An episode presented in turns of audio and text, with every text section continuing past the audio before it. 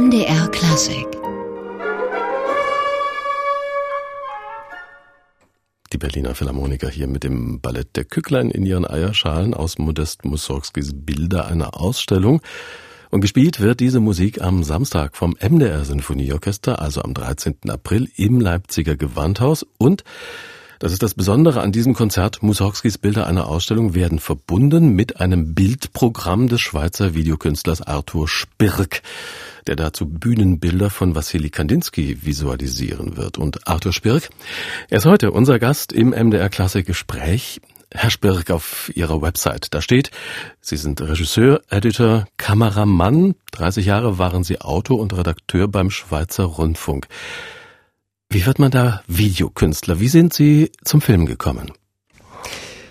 Ja, das sind zwei Fragen auf einmal. Also Videokünstler würde ich mich nicht nennen. Das ist eine Kunstsparte im Bereich der bildenden Kunst. Das heißt, Sie sind Filmkünstler? Ja, wissen Sie, was da im Konzert zu sehen ist, ist eigentlich auch nicht ein Film, sondern es ist ein Bildprogramm, das ich vorbereitet habe und das ich live zur Musik spiele. Die Idee ist, wissen Sie, beim Film, da muss die Musik, der Dirigent, sich nach dem Bild richten, damit das zusammenpasst, damit das wirklich stimmt. Und das wollte ich eben gerade nicht. Und ich habe immer nach einer Lösung gesucht, in der die Musiker, der Dirigent frei spielen können und das Bild wie ein optisches Instrument mitgespielt wird. Darauf wollen wir noch kommen in unserem Gespräch. Vielleicht noch die Frage, wie Sie denn überhaupt zum Bild gekommen sind als ja. Redakteur. Was reizt Sie am Bild? Ja, ich habe natürlich fürs Fernsehen habe ich Filme realisiert und ich habe da wirklich äh, von der Pike auf äh, gelernt in der äh, äh, Lokalinformationssendung. Äh, und von meinem Studium her habe ich aber Germanistik und Musikwissenschaft studiert gehabt. Ja, da fehlte mir dann inhaltlich mit der Zeit etwas. Und äh, ich habe mich nach einem zweiten Standbein sozusagen umgesehen und bin dann über verschiedene Umwege dazu gekommen, eben dass man versuchen könnte, im Konzert sozusagen eine optische Ebene dazu beizusteuern. Daran habe ich schon seit 1990 gearbeitet ähm, und verschiedene Versuche gemacht. Zuerst mit einem Pianisten und so. Zuerst sogar noch mit Diapositiven, die ich da äh, gesteuert habe, weil die Diapositive hatten natürlich schon damals eine Bildqualität, äh, da konnte sich das Fernsehen nur verstecken. Heute hat sich das äh, geändert mit dem HD-Fernsehen und der noch weiteren Entwicklung. Also heute ist das kein Problem mehr und heute kann ich alles mit dieser Technik machen. Ich will noch mal ein bisschen grundsätzlicher fragen. Was interessiert Sie denn? Was reizt Sie vor allem, diese visuelle Ebene mit der akustischen, der Musik vor allem zu verbinden? Also eben, ich komme natürlich als Musikwissenschaftler von der Musik her. Das Bild hat mich aber auch immer interessiert. Also ich habe schon jahrelang intensiv fotografiert. Und das ergab sich dann einfach, dass ich eigentlich quasi meine beiden Interessen zusammenführen konnte. Das ist natürlich der Idealfall. Und da nimmt man es auch in Kauf, dass man einfach mal ins kalte Wasser springt, äh, dann freiberuflich wird? Nein, das habe ich nicht gewagt, weil freiberuflich geworden bin ich erst vor fünf Jahren. Als Sie Erfolg hatten? Das kann man so auch nicht sagen, weil ich habe zwar viele Aufführungen machen können, aber nicht so, dass ich jetzt davon hätte leben können. Also ich habe fürs Fernsehen weitergearbeitet, für Dreisat auch Redaktionsarbeit gemacht und so und habe das immer eben als zweite Schiene betrieben. Der Schweizer Künstler Arthur Spirk heute im MDR Klassikgespräch und beim MDR Konzert am 13. April visualisiert er dann mit einem Bildprogramm Modest Mussorgskis Bilder einer Ausstellung. Neben Mussorgsky wird es auch Maurice Ravel geben, das Klavierkonzert G-Dur und ebenfalls von ihm Le Tombeau de Couperin und daraus hören wir jetzt einmal den Rigaudon.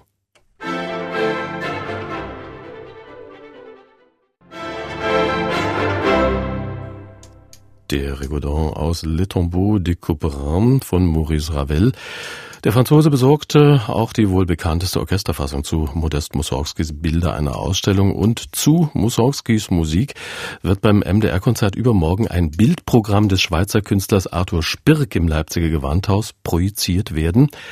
Arthur Spirk ist heute Gast bei MDR Klassik. Herr Spirk, wir haben gehört, dass bildende Kunst und Musik für Sie sehr wichtig sind im Leben.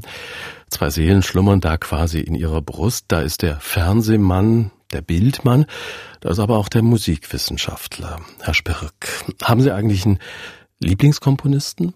Nein. Es gibt so viele gute Komponisten. Ich kann nicht einen nennen. Es gibt natürlich solche, die mir sehr am Herzen liegen. Aber äh, also ich möchte mich da wirklich nicht für einen entscheiden. Also wenn man so auf Ihr Schaffen schaut, korrigieren Sie mich, wenn der Eindruck äh, trügt oder falsch ist, der Schwerpunkt scheint auf dem späten 19., dem frühen 20. Jahrhundert äh, zu liegen. Stimmt das? Das ist jetzt natürlich insofern etwas eine Täuschung, als was Sie vor sich sehen, sind ja die Arbeiten, die ich gemacht habe mit Bild.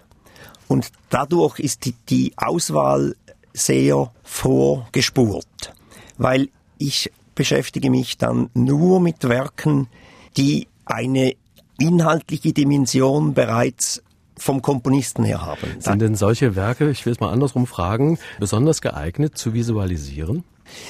Ob sie besonders geeignet sind, das möchte ich gar nicht entscheiden, aber ich kann mir nicht vorstellen, eine Musik, die nun gar keinen inhaltlichen Ansatzpunkt gibt, einfach frei assoziierend zu improvisieren, zu, da, da was dazu zu erfinden. Da finde ich, äh, das, das ist mir zu zufällig und zu beliebig dann. Wie nähern Sie sich denn an äh, so ein Werk? Wann äh, spüren Sie, das ist ein Werk, damit kann ich etwas anfangen, da gibt's den Inhalt, den Sie ansprechen, da gibt es vielleicht auch ein Programm in der Musik. Das ist eine tolle Musik, die möchte ich gern visualisieren. Wie nähern Sie sich da an? Wie tun Sie das?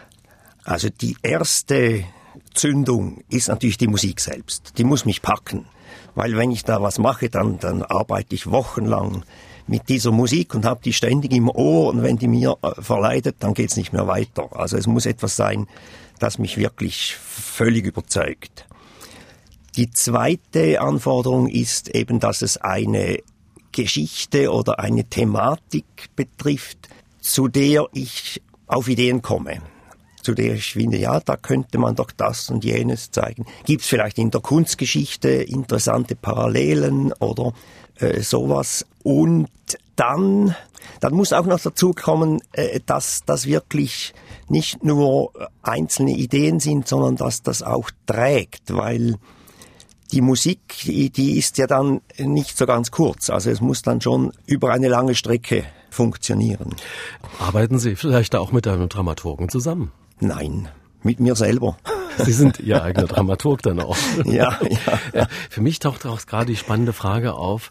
Ja, da ist die Musik, die Sie reizt. Da bekommen Sie automatisch Bilder in den Kopf. Da haben Sie ein Repertoire an Bildern. Wie kann man diesen Prozess beschreiben? Ist das ein Work in Progress? Ähm, oder haben Sie spontan sofort Bilder im Kopf, Künstler im Kopf, die man zu der einen oder anderen Musik äh, dann zeigen kann?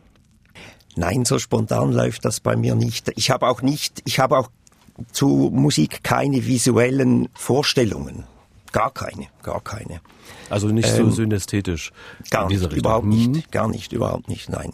Ich habe mich einmal damit beschäftigt. Skriabin ist ja da ein Spezialist, der das auch mhm. kompositorisch dann eingesetzt hat. Ich habe mal dieses Werk habe ich mit, mit Farblicht mit einem Orchester inszeniert und ähm, äh, habe dann eben erfahren, dass ja diese Zuordnungen, die sind ganz individuell, die sind von Mensch zu Mensch sehr verschieden.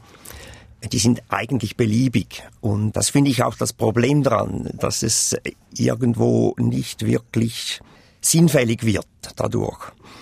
Aber wenn ich jetzt an ein Werk rangehe, dann ist sehr viel Recherchenarbeit damit verbunden. Also wenn ich sehe, da gibt's zum Beispiel in der Kunstgeschichte viele Darstellungen. Ein konkretes Beispiel, ich habe Scheherazade von Rimsky-Korsakow gemacht, aber erst als ich aus seiner Autobiografie erfahren habe, dass die Titel, die er den Sätzen gegeben hat, erst im Nachhinein dazugekommen sind, auf Anraten eines Freundes, der gefunden hat, das für das Publikum leichter. Und nachher wollte eigentlich Rimsky-Korsakow diese Titel wieder zurückziehen, aber das war schon gedruckt und seither wird es immer weiter gedruckt. Es ging ihm gar nicht um einzelne Geschichten, sondern es ging ihm eigentlich einfach um eine orientalische Atmosphäre. Nun war er ja selber nicht im Orient. Woher hat er die Atmosphäre gekannt? Und dann gibt's eben in der Malerei diesen Orientalismus von französischen Malern und auch anderen, also Delacroix zum Beispiel, die waren selber auch nicht im Orient. Die haben sich ein Traumbild des Orients vorgestellt und gemalt. Und das ist das, was Skriabin, äh, nicht Skriabin, was Rimsky-Korsakow kannte. Also habe ich mich intensiv mit Orientalismus beschäftigt und mit solchen Bildern, die Sherazade inszeniert. Und an dieser Stelle wollen wir mal kurz in diese angesprochene orientalische Atmosphäre eintauchen. Vielleicht kommen Ihnen dabei jetzt spontan auch Bilder in den Kopf.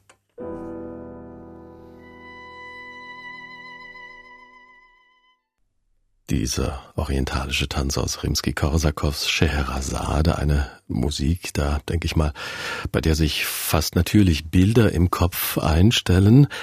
Arthur Spirk ist heute zu Gast bei MDR Klassik. Er projiziert zu Musik Bilder in den Raum. Herr Spirk, die Bildsprache, wie variiert die eigentlich bei Ihnen? Welche Formen können wir uns da bei Ihnen vorstellen? Zeichnen Sie doch mal ein Bild hier in unserem Kopf gerade hier im Radio ist es ja eigentlich eine schöne Aufgabe. ja, ich habe äh, eigentlich zuerst wollte ich sagen, da bin ich eigentlich der Falsche, die Frage zu beantworten, weil ich bin mit der Nase zu nahe drauf, um das zu sehen. Ich bin dann einfach voll in dem drin, was ich gerade mache. Wie weit sich das unterscheidet, Vielleicht frage ich, ich mal andersrum. Äh, ich denke, das ist wirklich eine schwierige Frage. Hm, welchen Mehrwert hat denn der Besucher, wenn er Musik und äh, Bilder sieht und hört? Ja, das ist eine zentrale und äh, nicht ganz einfache Frage und darum sehr interessant. Also ich sage schätzungsweise 90, vielleicht 95 Prozent der Musik braucht kein Bild. Beziehungsweise man muss sagen, 100 Prozent von guter Musik braucht kein Bild. Die Frage ist mehr, wo könnte das Bild nützlich, sinnvoll sein? Und eben da bleiben ganz wenige Werke, finde ich. Eben die, die irgendwie schon von der Inspiration des Komponisten her eine inhaltliche Dimension aufweisen. Und ja, dann finde ich, was ganz wesentlich ist, ist, dass man nicht einem Werk dann sozusagen etwas aufoktroyiert. Also wenn ich anfange, dann weiß ich nicht, was ich da genau machen werde. Ich habe mal einen Anfang und dann folge ich wirklich so genau ich das kann der Musik, meinen Empfindungen, meinen Eindrücken von der Musik und versuche wirklich die Musik, ja, dass, dass, dass die Musik mich an die Hand nimmt. Oder? Und ich glaube, daher rührt das, was ich von vielen Konzertbesuchern gehört habe, dass sie sagen, das sei ihnen jetzt wirklich wie eine Einheit vorgekommen. Und von anderen äh, Erfahrungen, die sie, die sie auch schon gemacht haben, haben sie gesagt, das hat mich gestört. Und ja, ich, ich glaube, wenn, wenn diese Verschmelzung gelingt, dann stört eben das Bild nicht. Das ist wahrscheinlich dann ein Qualitätskriterium auch, dass diese Einheit tatsächlich so organisch wahrgenommen wird. Wie empfinden Sie es eigentlich? Sehen Sie sich da als reproduktiven, reproduzierenden Künstler neben der Musik? Quasi wie ein Rezitator, wie ein Rezitator, der ein Gedicht äh, verinnerlicht, ist natürlich auch mit all den Gedanken zum Auto, zum Entstehen des Gedichtes und so weiter und so fort, natürlich auch mit dem, zu den Metren und natürlich dann auch gespiegelt mit der eigenen Persönlichkeit, mit der eigenen Erfahrung, mit dem eigenen Erfahrungsschatz neu, ja, auch dem Publikum anbietet. Ja, das finde ich eigentlich einen guten Vergleich. Da bin ich jetzt noch nie drauf gekommen. Wenn ich gesucht habe, wie man das bezeichnen könnte, dann habe ich es eher mit einem äh, Theaterregisseur verglichen, der einen Text hat, den er auf die Bühne umsetzen muss. Oder? Er muss einerseits äh, texttreu sein, finde ich, nach wie vor, aber er muss natürlich viel Eigenes auch reinbringen, damit das überzeugend wird. Herr Spöck, wenn Sie gerade das Theater ansprechen, bei Musik und Theater fallen uns natürlich auch gleich die Schauspielmusiken ein. Machen wir eigentlich mal eine kurze Zäsur. Hier ist das Intermezzo aus Mendelssohns Sommernachtstraum.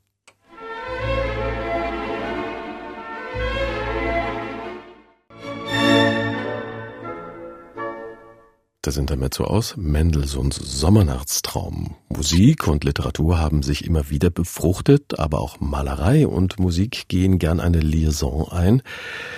Bilder zur Musik, das ist die Sache des Schweizer Künstlers Arthur Spirk. Beim MDR-Konzert visualisiert er übermorgen mit einem Bildprogramm Modest Mussorgskis Bilder einer Ausstellung. Arthur Spirk, heute zu Gast bei MDR Klassik. Herr Spirk, die Leute, die sind ja heute gerade durch die digitalen Medien sehr bildfixiert.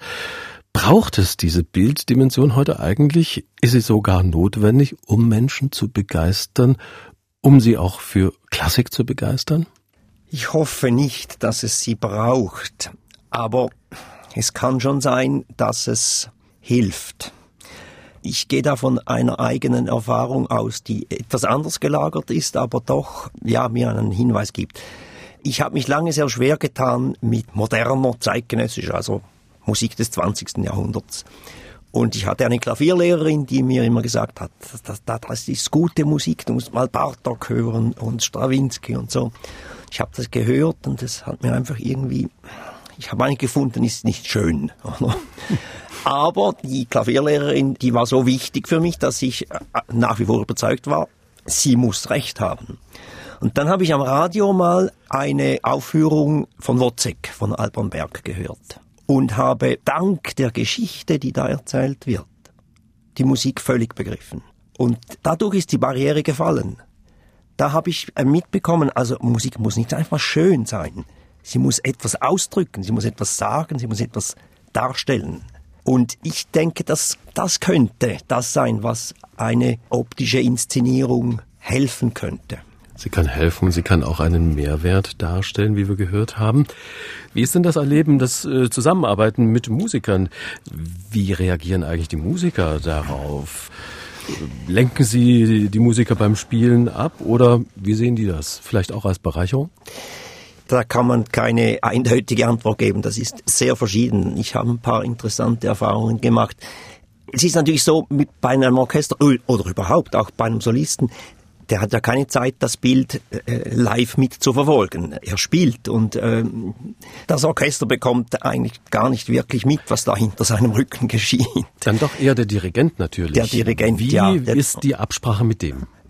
Wie läuft das? Ja, die, die Absprache mit ihm ist sehr unterschiedlich. Wenn der Dirigent äh, überhaupt die, die Initiative ergriffen hat, sowas zu machen, dann ist er ja daran interessiert. Und, aber dann zeige ich ihm vorher immer, was ich gemacht habe. Aber im Konzert konzentriert er sich völlig, völlig auf die Musik und ich sage ihm auch, das Bild, das wird nach dem Dirigenten mitgespielt. Interessant war dann zum Beispiel ein Dirigent, der mir einen Auftrag gegeben hat und der hat das einmal mit Bild und einmal ohne Bild gemacht an zwei verschiedenen Orten und er hat mir nachher gesagt, er habe den Eindruck gehabt, ohne Bild sei das Publikum in seinem Rücken der Musik aufmerksamer gefolgt. Das kann sein. Ich äh, staune, wie man äh, das wahrnehmen kann als Dirigent, aber das ist wahrscheinlich so für einen Dirigenten. Das war natürlich dann auch das letzte Mal, dass ich mit ihm etwas gemacht habe, weil er nicht mehr, weil er mich nicht mehr gefragt hat. Was ist denn für Sie da der optimale Fall? Also wann wäre es am besten für Sie, dass Sie mit dem Dirigenten schon zusammentreffen, vielleicht schon bei der Konzeptionierung? Oder ist es dann, wenn das Projekt steht, eigentlich schon zu spät? Tja, es gibt halt verschiedene Fälle. Wenn ich ein Werk selber vorschlage, dann existiert es schon dann kann der Dirigent sich das einfach anschauen. Das finde ich eigentlich die, die, eine, eine gute Lösung. Wenn der Dirigent mit einer Idee auf mich zukommt, dann kann es sein, dass die mich interessiert oder dass sie mich nicht interessiert. Wenn sie mich interessiert, dann versuche ich mal was und zeige ihm das und schaue, wie er darauf reagiert. Aber nachher habe ich auch gemerkt, die Dirigenten wollen sich da nicht in, in die Details äh, reinbegeben. Die, die finden wahrscheinlich zu Recht, das sei nicht ihr, ihr Gebiet. Aber sie sind dann am Ende dann, sage ich mal ganz salopp, doch bezuckert, wenn es funktioniert. Ja, das natürlich schon. Wobei, wissen Sie, es ist etwas zwiespältig insofern, als äh, die Reaktionen aus dem Publikum Gut, man kann sagen, die anderen höre ich nicht, aber ich höre da nur begeisterte Stimmen aus dem Publikum. Wenn sie, wenn Kritiken erscheinen, dann heißt es sehr häufig, ja, man hätte das ja auch ohne Bild begriffen. Ja. Was sagt denn der, der, der Musikwissenschaftler da in ihrer Seele dann zu diesen Reaktionen? Äh, also ich, ich finde natürlich die, die diese Kritiken schreiben, die haben sich mit der Sache sehr intensiv beschäftigt, gehe ich mal davon aus.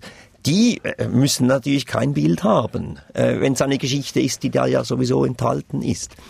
Andererseits bin ich überzeugt, dass das durchschnittliche Publikum das nicht so im Kopf hat. Also mein Vergleich ist eigentlich auch was ich selber erfahren habe. Seit in der Oper der Text in Übertiteln projiziert wird, habe ich unendlich viel mehr von einer Opernaufführung, weil auch wenn ich die Geschichte kenne, dann kenne ich sie einfach in großen Zügen, aber ich weiß nicht, was im Detail jetzt ganz genau in diesem Moment Thema des Singens ist, oder? Ja, selbst bei Wagner weiß, ist die Übertitelung sinnvoll, ja.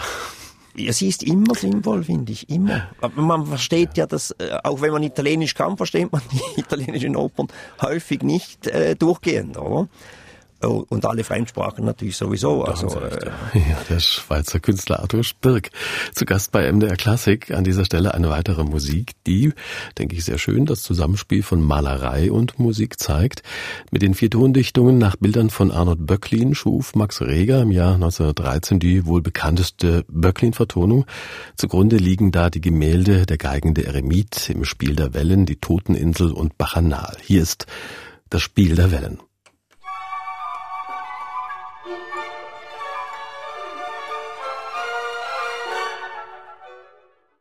Im Spiel der Wellen aus den vier Tondichtungen nach Arnold Böcklin von Max Reger.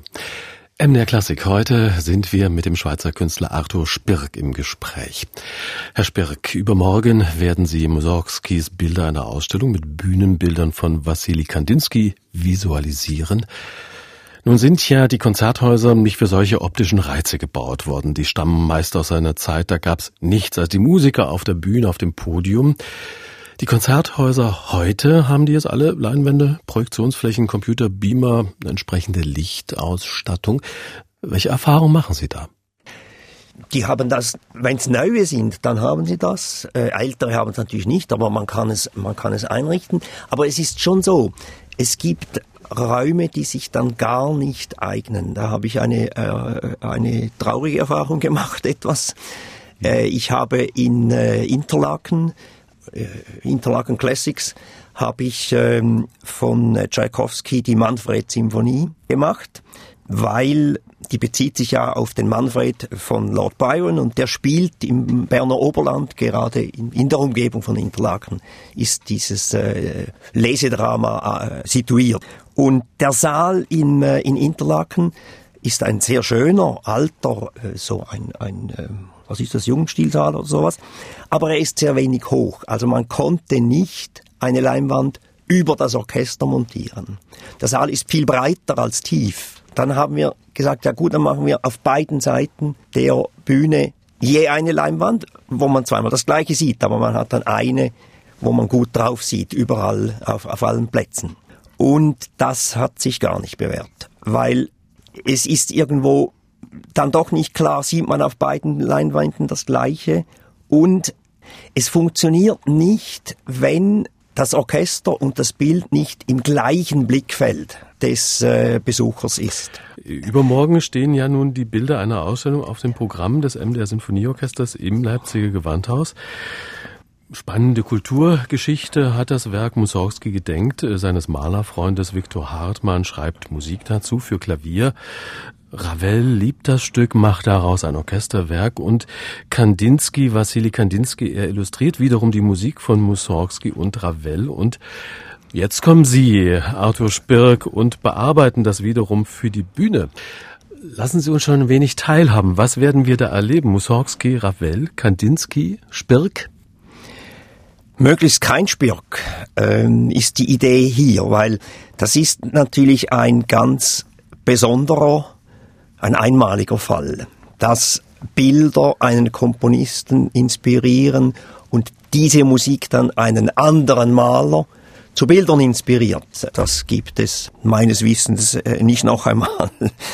Und ich habe natürlich damit äh, schon lange geliebäugelt, vor allem eben als ich dann erfahren habe, dass die Bilder von Kandinsky, die man kennt, zu, zu den Bildern einer Ausstellung, das sind eigentlich gar nicht, das ist gar nicht als Bilder gedacht, das sind Aquarelle, aber die waren als Vorlagen für den Bühnenbau gedacht. Das heißt, diese Bilder, die wurden mit Bühnenelementen zusammengebaut. Also im Verlauf der Musik entstanden diese Bilder als Bühnenbild.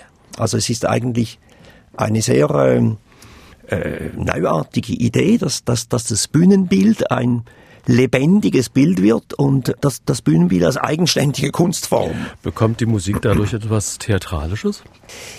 Das finde ich nicht. Es ist umgekehrt, dass das Bild bekommt einen zeitlichen Verlauf, oder? Also das ist ja grundsätzlich verschieden bei bildender Kunst und bei Musik. Bei der bildenden Kunst schauen Sie sich das Bild so an in der Reihenfolge, wie Sie wollen, oder Sie laufen, gehen um eine Statue herum und Sie bestimmen den zeitlichen Ablauf. Und das ist dann ein Problem, wenn man das mit der Musik kombiniert, wo der zeitliche Ablauf natürlich ganz zentral ist. Oder? Also in diesem Sinne gibt die Musik den Takt vor. Die Musik gibt den Takt vor und äh, Kandinsky hat das minutiös vorbereitet. Es gibt seine Notizen, die er gemacht hat vor dieser Produktion. Da war dann allerdings die Schwierigkeit, dass ein Musiker würde ja jetzt einfach die Partitur durchnummerieren und die Taktzahlen dann einschreiben. Kandinsky hat das nicht so gemacht. Er hat auf jeder Seite des Klavierauszugs oder der Klavierstimme, die er hatte, hat er die Systeme gezählt und dann innerhalb der einzelnen Systeme die Takte erst. Das heißt, ich musste eine Ausgabe finden, die der entspricht oder die, die ist, die Kandinsky verwendet hat. Und ich habe die Gott sei Dank in der Zürcher Zentralbibliothek habe ich eine uralte Klavierstimme gefunden, die genau diese Druckanordnung hatte, sodass ich also genau äh, nachvollziehen konnte, was Kandinsky da geschrieben hat. Wir sind gespannt auf dieses Konzert am Sonnabend, am 13. April, 20 Uhr im Leipziger Gewandhaus. Mussorgskis Bilder einer Ausstellung. Das in Verbindung mit ja Visualisierungen, Bildern des Schweizer Künstlers Arthur Spirk, der die Bühnenbilder von Kandinsky visualisiert. Und Arthur Spirk, der Bildkünstler, er war heute zu Gast bei MDR Klassiker Spirk. Haben Sie ganz herzlichen Dank. Ich danke Ihnen. MDR Klassik